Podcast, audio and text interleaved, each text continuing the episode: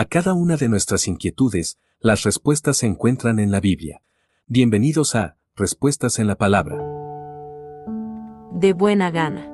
En el mundo en el cual vivimos, hay muchas tareas que por lo general no nos gusta hacer, y cuando nos toca hacer alguna de estas tareas de manera obligada, lo hacemos mal, porque lo hacemos de mala gana. Ante esta terrible actitud que solemos mostrar, la palabra de Dios nos exhorta a que cambiemos nuestra actitud al momento de realizar una tarea que no nos agrada. El apóstol Pablo nos pide que todas las tareas que hagamos, lo debemos de hacer de buena gana, como si lo estuviéramos realizando para el Señor y no para los hombres. Pensar que todas las tareas que realizamos en nuestra vida son para el Señor cambiaría radicalmente nuestra perspectiva de servicio a nuestro prójimo, pues trataríamos de hacer todo de la mejor manera posible, poniendo todo nuestro empeño para que la tarea salga bien.